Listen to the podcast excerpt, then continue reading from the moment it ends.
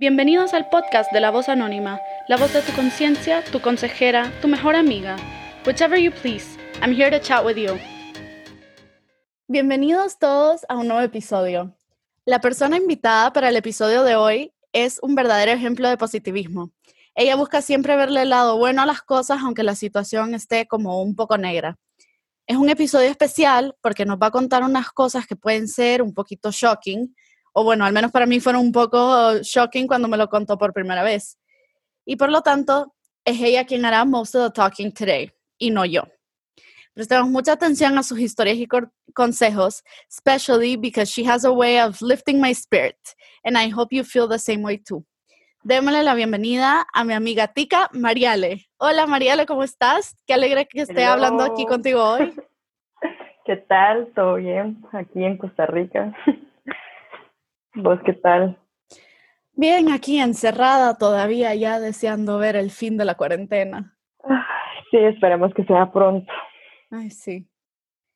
Em, bueno, yo quería hoy que nos contaras un poco de toda tu experiencia con el coronavirus, porque bueno, todos tenemos como nuestra propia historia y así, pero mm, la tuya ha tenido un poco más de contacto con el virus en sí. Entonces, que nos contes un poco de cómo te ha afectado, cómo ha interferido con tus planes de vida, eh, dónde estabas cuando todo esto empezó, dónde estás ahora y todo ese proceso. Ah, bueno, o sea, todo empezó en España, y estamos en clases normales. Me acuerdo que la gente empezó a paniquear y yo como, no, o sea, de verdad que esto en dos segundos se va. O sea, yo en serio no creía que iba a ser así de heavy. Yo igual, yo pensaba que iba a ser una gripecita y bye.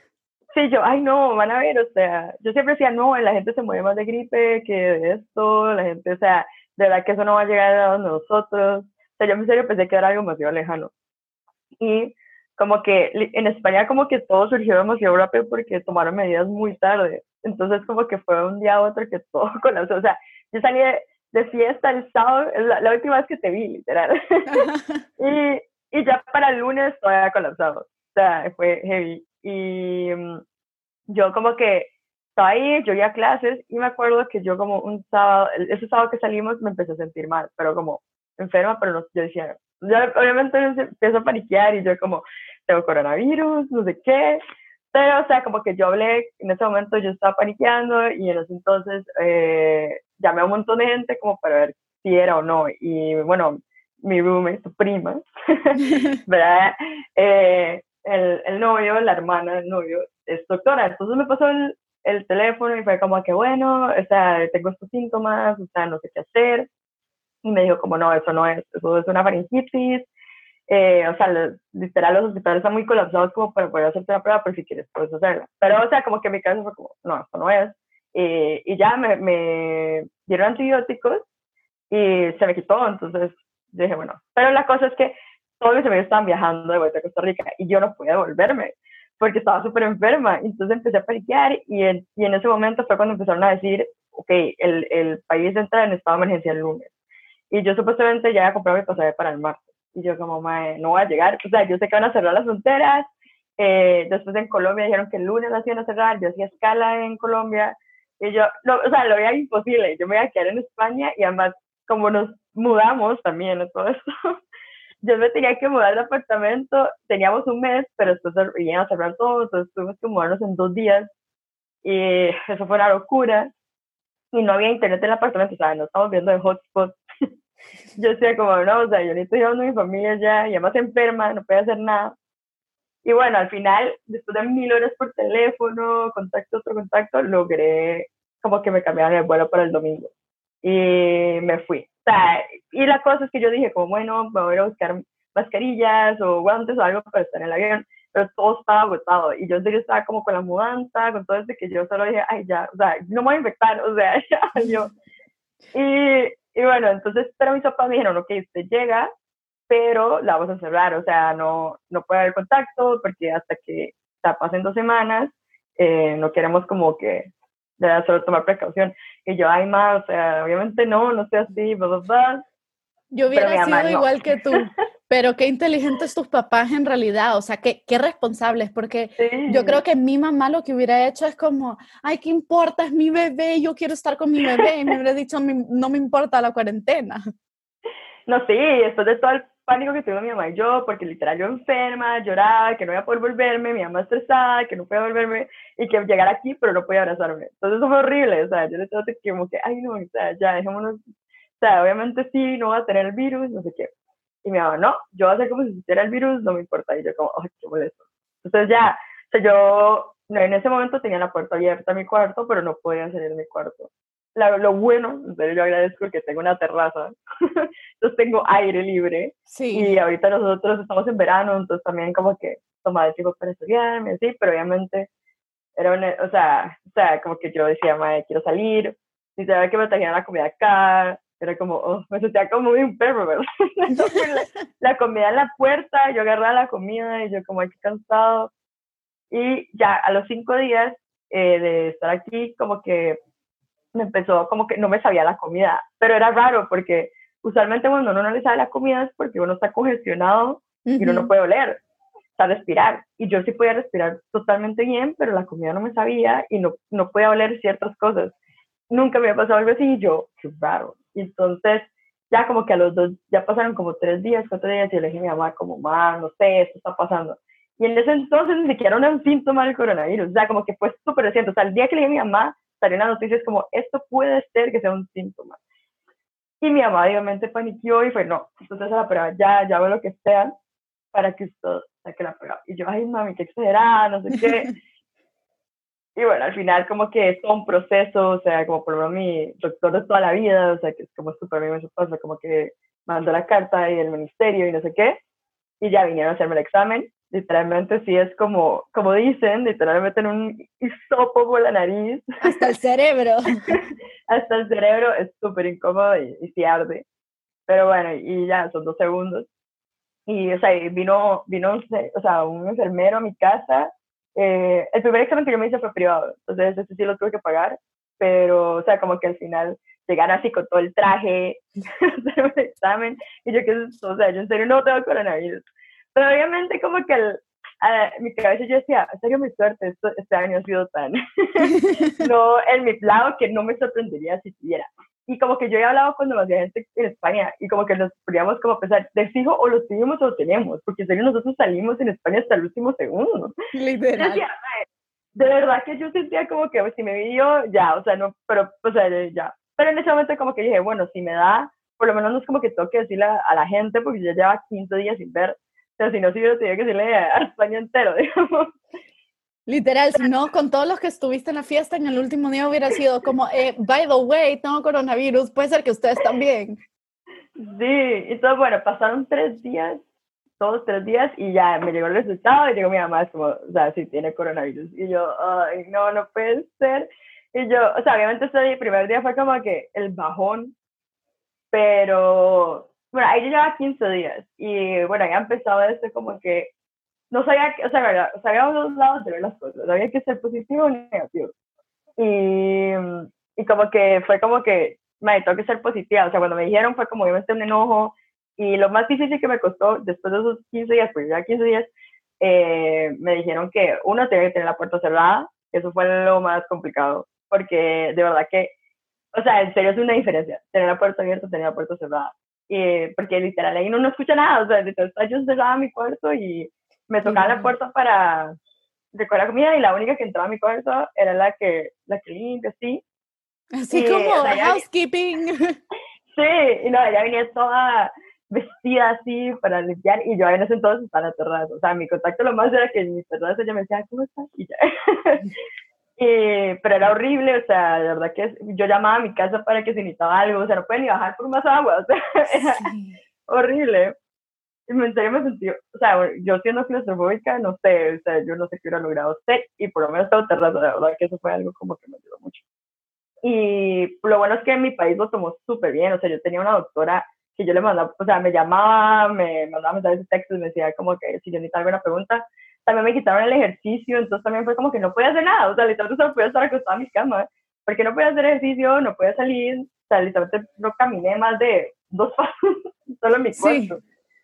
Entonces fue súper como cansado, pero como que el primer día sí fue como el que más, como que yo sentía como, oh, estoy demasiado enojada, triste, pero por lo menos tuve como cuatro amigos, o sea, yo al principio no le quise contar a mucha gente, porque no quería que la gente paniqueara ni nada, entonces solo tenía cuatro amigos que son mis amigos de cuarentena literal, que nos llamamos todos los días, y como que ellos me ayudaron mucho como a tomar las cosas, como distraerme un poco más. y, mm, y sí, porque al principio yo decía, me voy a poner demasiado negativa, o sea, voy a estar aquí en mi cama y me voy a cerrar, pero al final me di cuenta que de nada me servía, o sea, me iba a poner peor si, si me deprimía ahí y me quedaba encerrada. Entonces, bueno, en ese entonces ya, eh, lo bueno es que nunca tuve ningún otro síntoma, o sea, literal solo tuve lo de la comida y... O sea, ¿No te dio fiebre ni nada? Nada, nada, o sea, yo tuve nada, o sea, si acaso pude haber estado cansada, no sé si, porque si como también es una de jet lag, no sé si fue también, entonces no sé si era cansancio jet lag, si era cansancio como de verdad que, que estaba enferma, entonces fue como que, no sé, como que eso fue lo único, pero lo, lo horrible de esto es que no te dura solo cuando ya estoy en negativo, sino que también yo duré un mes sin oler cosas y sin comer, o sea, sin que me sirviera la comida. Horrible. Y ahora, digamos, como que me cuesta mucho oler las cosas fuertes. O sea, el otro día me fui a tener el pelo y el olor del descolorante, sí, no podía, o sea, me tuvieron que poner un, una toalla encima, un paño así, porque no aguantaba el olor. Pero eso fue lo único. Entonces, pasar encerrada sintiéndome bien y no poder hacer nada también era como súper frustrante. y ya, o sea, después te dicen como que te van a hacer la prueba otra vez y tienes que salir negativa dos veces en 24 horas y te dijeron como te dicen como que cuesta mucho que te salgan los dos negativos. O sea, la verdad como que uno no sabe. Y, y ya te vienen a hacer otra vez, esta vez si vienen a tu casa, todo. Y bueno, en todo esto mi, mi mamá paniqueó, obviamente. Mi mamá pensaba que ella tenía coronavirus, que no sé qué. Y eso que ni siquiera estuvo cerca de mí, yo más que nada, pero de la mamá, ¿verdad? Entonces mi mamá sí se la prueba, mi hermano también. Eh, mi papá fue como, no, sea, mi papá estaba chileado.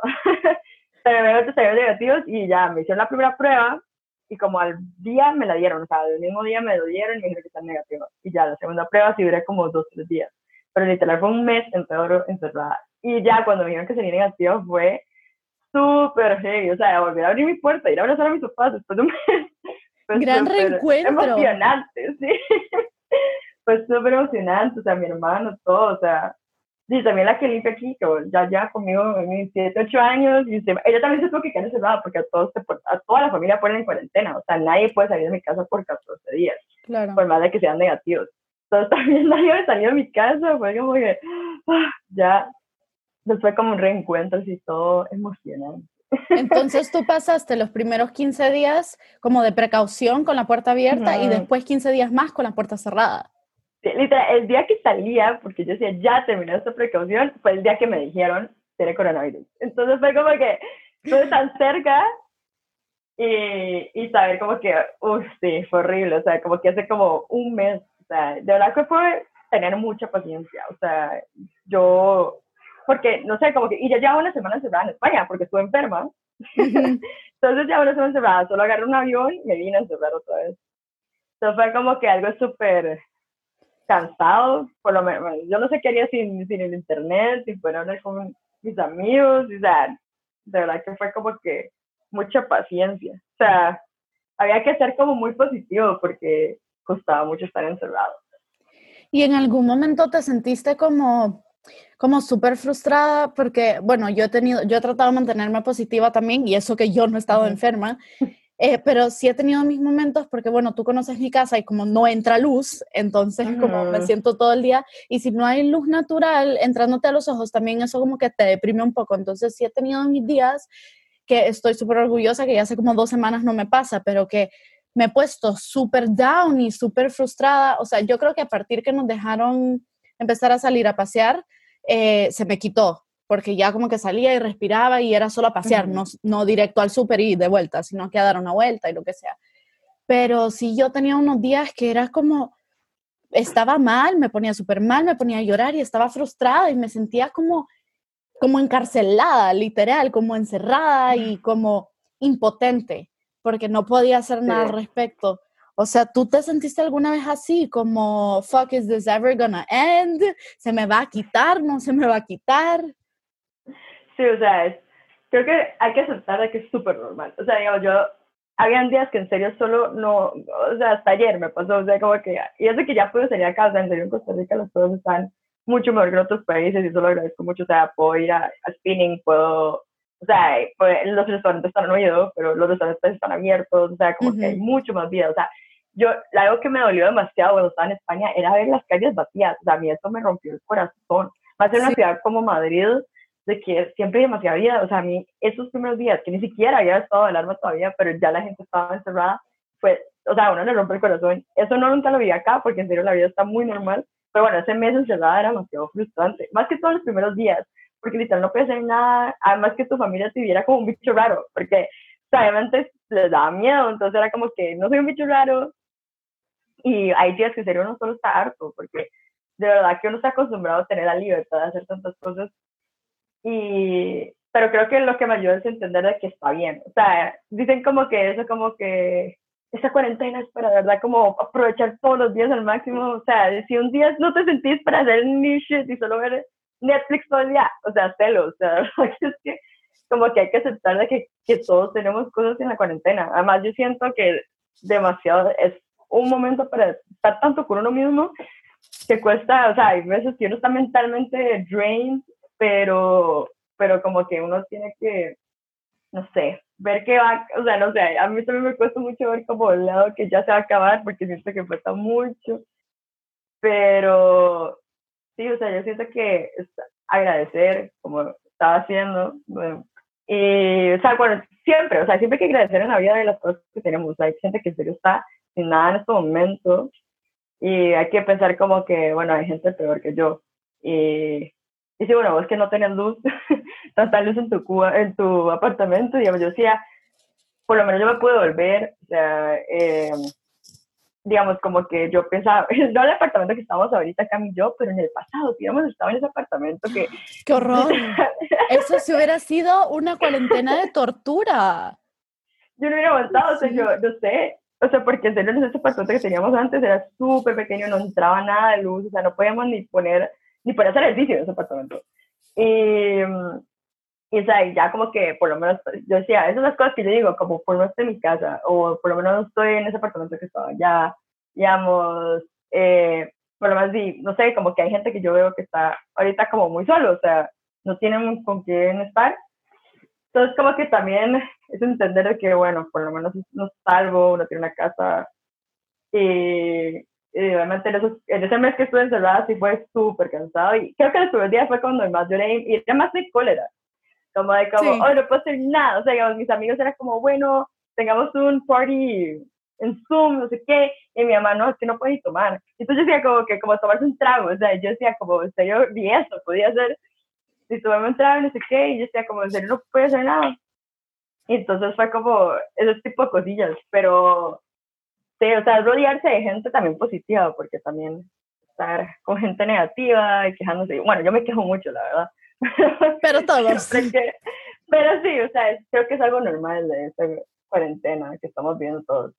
Y algo que aprendí también es que tal vez tuvo que pasar porque en serio el mundo necesitaba un respiro. O sea, como que era un momento para que parara el mundo porque estábamos viviendo solo por vivir. Y ahora que esto acabe, vamos a literalmente apreciar saben dos cosas pequeñas que antes solo lo veíamos como algo súper normal, que creo que me viera como ese momento de stop y como que reflexionar, o sea, si no nos íbamos a ir a la shit como mundo. Entonces también hay que ver ese lado. Sí, hablando de eso, de como que apreciar las pequeñas cosas que normalmente we take for granted, eh, tú empezaste a hacer eso en tu, en tu Insta Story, ¿verdad? Y eh, lo empezaste cuando estabas enferma todavía. Era, lo empecé cuando llegué acá, o sea, apenas llegué acá, ni siquiera sabía que estaba, ajá, fue el mes entero que estuve encerrada. Y no me acuerdo muy bien por qué lo empecé, ah, porque desde, desde Resolutions de fin de año, me acuerdo que yo dije, voy a agradecer a porque a mí hace mucho tiempo me han dicho como, eh, es súper, en serio que uno cambia tanto la perspectiva cuando uno agradece una cosa al día. Sí. Realmente, no sé, mi pereza, como que solo lo dejé ir. Y ya cuando llegué acá, en serio creo que era algo que necesitaba hacer y además como que yo siento que ayudaba a mucha gente, o sea, eso me impactó tanto porque sí, lo puse en mis friends de Insta y la gente me respondía con demasiado como positivismo, como en serio esto me está ayudando un montón, eh, creo que es súper importante. Además, yo, o sea, yo siempre he sido una persona que me encanta ayudar a la gente y me ha ayudado también a abrir mi mundo, o sea, desde el cole, cuando, o sea, en serio yo estaba pasando unos peores momentos y mi hermano en ese entonces está yendo a un proyecto que se llama Pan para mi hermano, que es ir a darle comida a los indigentes. Yo dije como un viernes, y yo decía, ¿qué voy a ir un viernes al centro de José? o sea, aquí es tanto, como que para que esté tan feliz los sábados en la mañana. Y yo fui y me cambió la vida totalmente, o sea, la verdad que yo no sé qué hubiera sido de mí, y entender de como que gente que no tiene nada está tan feliz, o sea, de verdad que por las cosas solo por hablar con personas, porque muchos de los indigentes hasta ni siquiera los ven como humanos, y que tuvieran como con quién hablar, o sea, de verdad que ellos no era tanto por la comida, sino solo por entender de que ellos también se veían como humanos, o sea, a mí me cambió totalmente la perspectiva del mundo, y me hizo darme cuenta que hay que agradecer que siempre hay cosas peores, que obviamente cuesta, y eso no implica que mis problemas y nuestros problemas no sean importantes, porque obviamente sí, pero es entender de que, de que hay que agradecer y eso va a cambiar en serio como uno sale de esa burbuja que muchos estamos. Entonces como que fue como, no hay nada más lindo que ayudar a gente interior y dar el testimonio de uno. Entonces fue como que, bueno, voy a agradecer, algo por, o sea, por lo menos una cosa, de verdad. Entonces, era un día, yo solo decía, día uno, eh, se agradecía que estoy en casa, día dos y así, poder viajar, o sea, verdad que uno, viajar, que uno solo como que se montó en avión como si fuera nada, y pues como que en serio yo cuando me estaba volviendo yo sentía que me iban a parar y que no voy a poder ver, o sea, cosas que nunca uno se imagina y ahora es como, ¿cuándo volver a viajar? Sí, exacto. Y, bueno, también el privilegio de poder viajar. Y, y sí, entonces estoy 30 días, o sea, por, o sea, por los pero en ese entonces era como que la gente solo me escribía y un día también hice un, para que la gente pusiera como qué cosas tan agradecidas y, todo el mundo me respondía, o sea, la verdad que más que todo creo que la gente necesita tanto la gente, o sea, nadie extraña las cosas como, como que uno compra o las cosas como súper así, pero lo que uno extraña son momentos, memorias y humanos.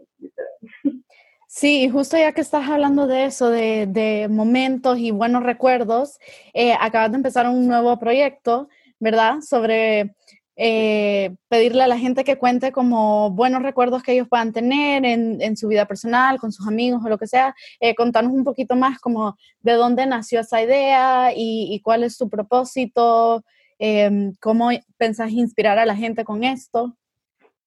Pues sí, o sea, yo siempre, o sea, la verdad que he sido una persona demasiado de human connections. Y lo, también lo como mucho como mi carrera, digamos, comunicación eh, porque para mí lo más importante como comunicadora, lo que yo quiero llegar a hacer es como lograr evocar emociones a las personas. Como que algo que yo dije o creé haga que una persona lo recuerde por el resto de su vida o, algo así. O sea, de la que yo toda mi vida he sido mucho de dar mi testimonio, ayudar a la gente. O sea, yo siempre he dado charlas eh, en congresos y así. Y como que, que la gente, que una persona solo llega donde mí, es como en serio lo que usted me dijo me ayudó. Es como, o sea, de verdad me cambia la vida. O sea, yo creo que los humanos estamos hechos para dar testimonio y, y sí, o sea, eso es algo que también se, se ve mucho parte de un grupo que yo estoy parte de. Y también creo que los humanos, o sea, cosas como tan pequeñas, yo desde pequeña yo decía, no sé, iba en el bus con el carro y yo iba por la ventana y veía tanta gente que yo no conozco y yo, es que cada persona tiene un mundo entero, en, o sea, en ellos. Sí. Y, y como que a veces uno nunca va a conocer a esas personas, pero en serio como que cada uno tiene su propia historia. Y también hay historias que como que, que nunca la gente cuenta y creo que la gente se siente tan sola pensando que nadie vive las mismas cosas, pero hay tanta gente que nos une. hay algo que siempre nos une a todos. Y también, más que somos humanos, en serio sentimos demasiadas cosas. Y bueno, entonces quería como que, como combinar también, siempre me ha gustado el arte, combinar el arte y comunicación y los humanos en sí, de como que todos estamos viviendo ahorita cosas que, o sea, todo el mundo, literal, todo el mundo entero está viendo lo mismo. eh, es súper raro ese concepto porque yo creo que nunca más en la vida, y lo hablaba con, con mi amiga Majo en el, en el primer episodio, de que incluso cuando es una guerra, eh, no está todo el planeta, es más que nada involucrados los que están ahí, los que tienen sus soldados ahí. Eh, y el territorio donde se está peleando, ¿sabes? Y como puede que mi país mande soldados para allá, pero si no se está luchando en mi país, la gente que se queda no lo sufre, pero es que el coronavirus nos ha afectado a absolutamente todos, estés donde estés. O sea que, no sé, o sea, me, me mind blow em, Literal, pensar en eso. Literal, o sea, es que no- nadie se salvó, o sea, es que no hay país que se salvó, o sea, por más que cada uno tiene sus propias cosas, literal, todos estamos viviendo esto, y es como, uff, qué duro. Pero, pero sí, o sea, y eso salió, o sea, como que de revivir momentos, eh, o sea, puede ser cosas que, literal, de todo, así que puede ser cualquier cosa, o sea, hay gente que, también digo mucho que no solo es como contar una anécdota, una memoria, también es un consejo, o sea, la verdad que hay cosas que yo, o sea, no hay nada mejor que un buen consejo, y, que, y más en estos momentos que mucha gente, además este mes, que es Mental Health, el Mental Health Month, digamos que yo creo que es algo que ahorita está, o sea, la gente debe estar sintiendo mucho, o sea, y, y nada, o sea, como que hay demasiadas cosas, o sea, ahorita eh, ya sean cosas, momentos felices, de amigos, o sea, hasta objetos, o sea, hay cosas como que yo siempre he sido una persona mucho de recuerdos también, y digamos, yo tengo en mi cuarto, tengo dos como cosas de posters donde yo solo voy como metiendo cosas, pulseras de fiestas, tengo ahí, tengo como cosas de tours de lugares que he ido, o sea, papeles de que alguien me escribió, o sea, de verdad que de cosas que nadie se guarda, literal, yo lo tengo todo colgado en mi cuarto, y creo que porque es que de verdad ya me encanta recordar las cosas. Yo me acuerdo de todas las fechas, yo te puedo decir, este día hace cuatro años hice esto, es súper raro, pero, pero siento que es importante revivir, y no solo eso por, por el pasado, pero es que de verdad cada cosa que uno se lo define a uno no está ahora hoy. Y, y de que todos nos ayudemos, o sea, de verdad. Que bueno, eh, poco a poco voy haciendo los dibujos y, y poniéndolos ahí, vamos. Y, o sea, como que es revivos por mi apellido, y también por revivir momentos. Entonces, me encanta, me encanta la idea y en especial porque es que uno nunca sabe cuándo un consejo que das, o sea, aunque sea en un post de Instagram que no va dirigido exactamente a una persona, sino que está ahí para que quien sea que lo vea, lo lea. Y uno nunca sabe cuando un consejo, una anécdota, una historia o lo que sea puede ser exactamente lo que una persona estaba necesitando leer o escuchar. Eh, puede ser que una persona random, que tú no tengas ni la menor idea, haya leído tu post y sea como, wow, that really helped me to feel better y saber que puedo superar mis problemas, saber que hay cosas buenas en el mundo, etc. Así que me parece una súper buena iniciativa. No, vos también con tu podcast, o sea, estás ayudando un montón de gente. O sea, la verdad que es súper cool todo, o sea, siento que es algo que todos necesitamos escuchar ahorita. O sea, es que ahora todo el mundo tiene tiempo para escuchar, digamos, verdad. Como que antes la gente solo oía, pero en serio en este momento como que la gente está escuchando verdad. Y hablas de co- cosas como muy importantes. Sí, es que mi Eh, intención con el podcast también es como eh, tú con tu nueva página de, de como que hablar cosas normales que nos están pasando a todos y que a veces sentimos que, que, bueno, que solo nosotros estamos pasando por esta situación o por esta emoción y que no le queremos contar a la gente porque nos da como vergüenza o como sentimos como que van a pensar que estoy loco, van a pensar que, que tengo problemas, van a, no van a poder relate conmigo, pero en realidad eh, lo único que hace falta es abrirse y contar las cosas y, y aunque cuando uno menos se lo espera, la gente te acepta lo que le estás contando, eh, te dice que ellos están pasando por exactamente lo mismo. Entonces, mi idea también es eso, de que todos compartamos nuestras experiencias y que todos los que nos estén escuchando se den cuenta de que no están solos, estamos todos juntos. Literal. Sí, es que sí, o sea, la verdad que es, eso también, como muchas veces la gente se queda callada pensando que, o sea, nadie, nadie me va a entender, pero a veces son, esas historias nunca contadas son las que ayudan más. Y, y sí, o sea, la verdad que nadie está solo aquí, todos estamos en este mundo. Bueno, y ya para terminar, eh, quería pedirte que si nos puedes contar tu mejor consejo, eh, en especial en estos momentos, como para la gente que, que está ansiosa y frustrada por, por esta situación.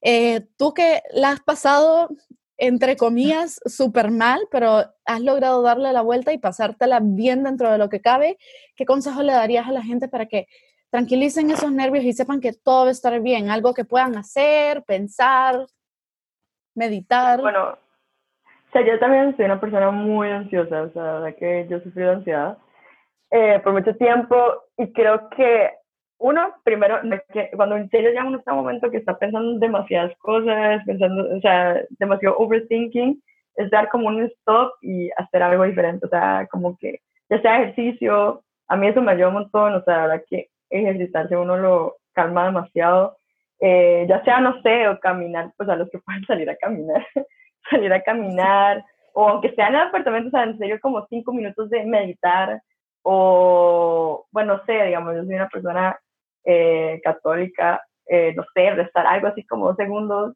lo que sea, como buscar un video, o sea, aunque sea Netflix, ¿verdad? Que solo llegar un momento de como distraerse es algo importante y creo que también es un momento para retomar cosas que uno tal vez dejó de lado eh, o personas, digamos.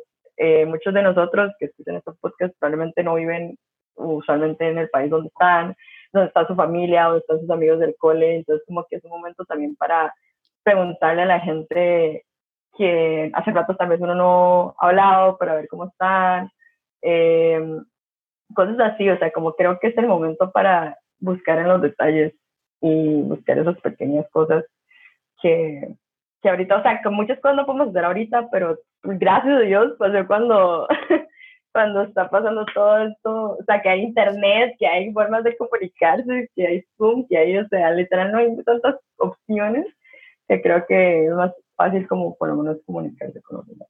Entonces, o sea, de verdad que todos estamos en lo mismo y creo que lo mejor es como, yo sé que cuesta demasiado decir como que estar tranquilos, pero es que podríamos estar en peores circunstancias.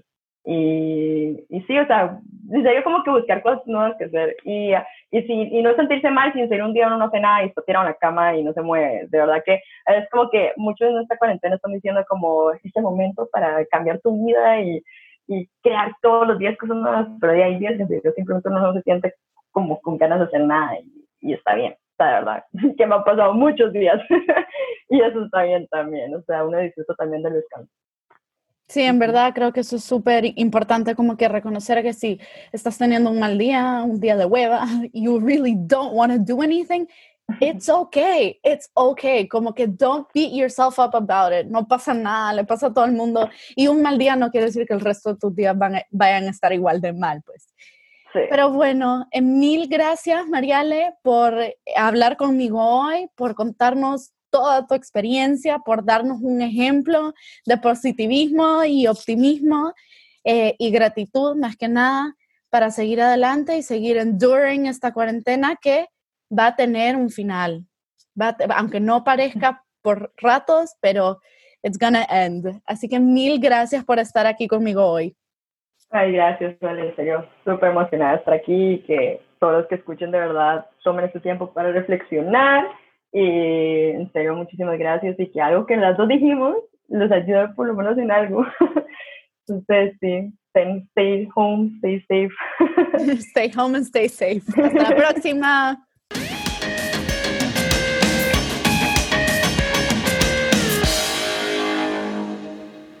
preguntas, comentarios, sugerencias, come chat with me over on Instagram at Voz Anónima Podcast o por la web en vozanónima.com.